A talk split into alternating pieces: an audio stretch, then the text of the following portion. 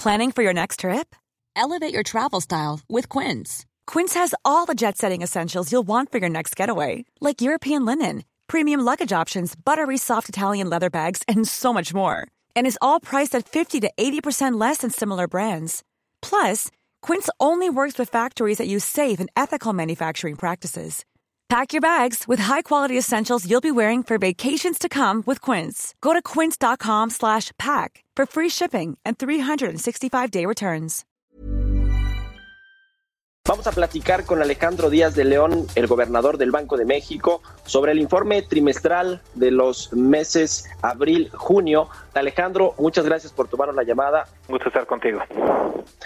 Bueno, en el Banco de México redujeron la proyección de la economía mexicana para el 2020, pasó de un rango de menos 4.6 a menos 8.8% a uno de menos 8.8% y menos 12.8%. Este, me imagino, es uno de los escenarios que ya habían contemplado y es el peor escenario, ¿no es así, gobernador?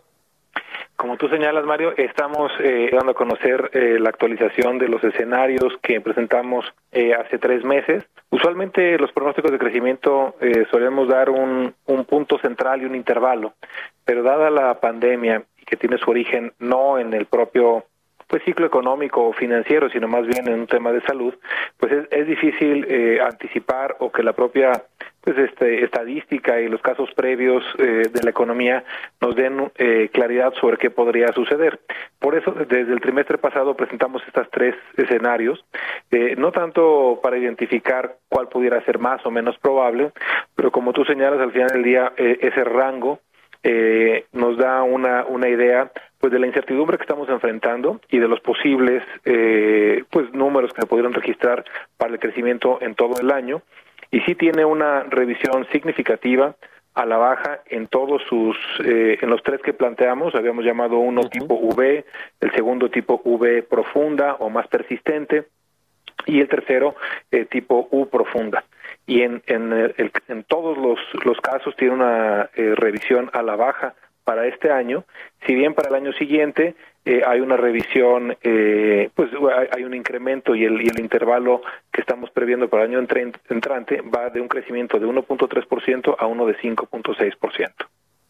Uh -huh. ¿Cuáles son los principales factores que han deteriorado tanto de esta manera los pronósticos para la economía mexicana? Tanto del 2020, pero también la recuperación o el rebote del 2021, gobernador.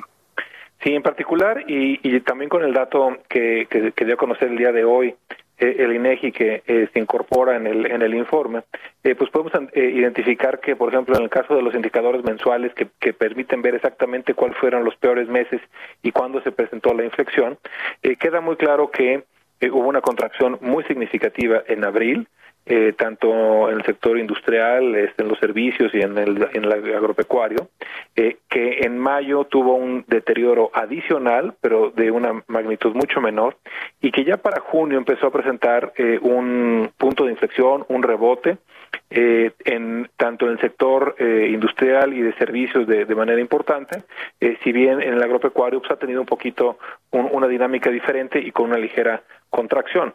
Y por el lado de la demanda, se ve tanto en el, los indicadores de consumo como de inversión, pues un fenómeno eh, muy, muy parecido. Si bien al interior hay grandes contrastes, por ejemplo, en la, en la producción industrial, las manufacturas usando un índice en el que enero de, este año es igual a 100, eh, hubo una contracción hacia mayo hasta 65.6 en la actividad manufacturera y un rebote en junio a 83.15. En esta misma eh, tipo de, datos, eh, en los servicios, por ejemplo, el de alojamiento eh, y alimentos preparados, eh, cayó a, de 100 en enero a un nivel de 28.7 en mayo y este prácticamente no, no se ha recuperado mucho, tan solo eh, registró 30.9 en junio. Entonces, hay algunos sectores el común denominador es que todos tocaron prácticamente su nivel mínimo en mayo. Hay algunos que han empezado a, a rebotar con mayor eh, vigor en, en junio y otros que todavía no lo hacen de una manera importante. Respecto al tema de la inflación, gobernador Alejandro Díaz de León también aumentó el pronóstico para el cierre del año. La estimación pasó de 3.5%, la inflación anual a 3.7%. Conocimos el dato también esta semana de la inflación para la segunda quincena de agosto, que ya está en 3.99% eh, la inflación anual, ya rayando, digamos, en este eh, eh, rango objetivo que tiene el Banco de México de 3% más menos uno, ya muy cerca del 4%. Eh, ¿Qué están viendo para eh, los precios a lo largo del año, gobernador? Sí, en materia de, de, inflación estamos enfrentando un reto muy muy importante, porque por un lado eh, tenemos esta afectación en la actividad económica tan significativa, pues tanto por el lado de la producción como por el lado de la demanda de hogares y de empresas, eh, lo cual en principio debería dar lugar, eh, si bien por el lado de la oferta, a algunas eh, revisiones al alza en algunos precios, eh, debería dominar, como en muchos otros países, el efecto de la, de la, debilidad por el lado de la, de la demanda y con una reducción en la inflación. Pero en, en el caso de México, y de hecho lo presentamos en el en el informe y hay inclusive un, recuadro eh, específicamente sobre ello, eh, que queda claro que eh, en nuestro caso los precios de los alimentos han tenido un incremento mayor que en otras economías y además el peso que tiene el índice eh, en lo que es el, en el INPC, la parte de alimentos es mayor que el que sucede también en otras economías, tanto avanzadas como emergentes. Y en el caso de los servicios, la desaceleración ha sido de menor magnitud y pesa un poco menos que también en los otros índices. Entonces hemos tenido eh, ahora sí que eh, la dinámica de, de, menor reducción eh, respecto a otras economías y de mayores presiones por el lado de eh, alimentos eh, en la parte de mercancías.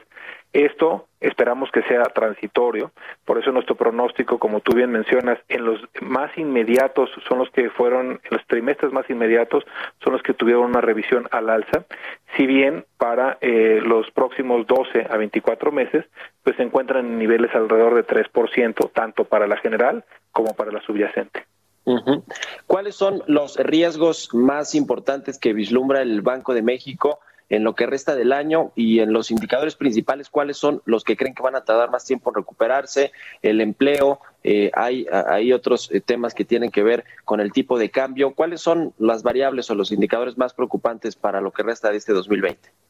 Sí, en la parte de crecimiento, eh, claramente en la parte de a la baja, pues es que se prolonguen algunas de las este, afectaciones asociadas a la pandemia, ya sea tanto las medidas de distanciamiento, eh, que tuvieran, eh, que las medidas de apoyo que se han adoptado no fuesen lo suficientemente efectivas, episodios adicionales de volatilidad, eh, deterioros en la calificación soberana eh, o, o, de Pemex, eh, algunas pues secuelas de la pandemia que sean más eh, permanentes, sobre todo en algunos sectores como el turismo, etcétera, que son muy importantes para nuestro país. Eh, y eh, que en general persista esta debilidad eh, por el lado de, de, la demanda. ¿no? Yo creo que esos son los más importantes eh, a, a, la baja. Y en cuanto a la, algunos de los, de los indicadores que, que debemos seguir con, con atención, pues para nosotros en, en materia de, de inflación tenemos eh, un par de datos de inflación adicionales antes de la decisión de política monetaria de, de septiembre, eh, que serán importantes para ver cómo están registrándose estas eh, afectaciones, que son, por un lado, eh, de a la alza en el corto plazo en la parte de inflación que han estado dominando sobre esta tendencia eh, a la baja eh, por el lado de los servicios. Y finalmente, gobernador, ¿cuándo va a ser posible que veamos ya a la economía con una trayectoria de crecimiento, de recuperación más estable, sin estos rebotes o, digamos, o vaivenes que podrían eh, eh, pues a seguir afectando la actividad económica y las principales variables como el empleo. ¿Cuándo podría haber ya una normalización de la trayectoria ascendente en la economía mexicana? Yo creo que los elementos más importantes para que eso se pudiera eh, presentar sería ya sea o un tratamiento eh, claramente eficaz para combatir la enfermedad, o también eh, el hecho de que ya se tuviera una vacuna eh, que pudiera eh, pues dar eh, de manera más generalizada una normalización tanto por el lado de la producción como por el lado de la demanda.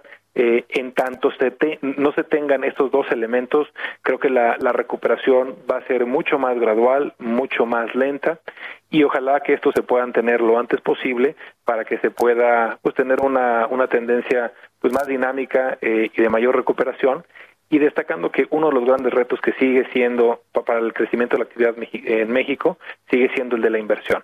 eh, en la medida en la que no podamos eh, dinamizar eh, la inversión, las tasas de crecimiento pues van a ser relativamente bajas.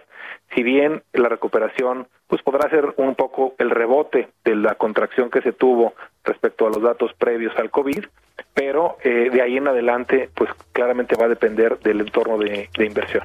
Bueno, pues gobernador del Banco de México, Alejandro Díaz de León, muchas gracias por la entrevista. Al contrario, un gusto saludarte. Adiós. Hasta luego. Here's a cool fact a crocodile can't stick out its tongue. Another cool fact you can get short term health insurance for a month or just under a year in some states. United Healthcare short term insurance plans are designed for people who are between jobs, coming off their parents' plan, or turning a side hustle into a full time gig. Underwritten by Golden Rule Insurance Company, they offer flexible, budget friendly coverage with access to a nationwide network of doctors and hospitals. Get more cool facts about United Healthcare short term plans at uh1.com.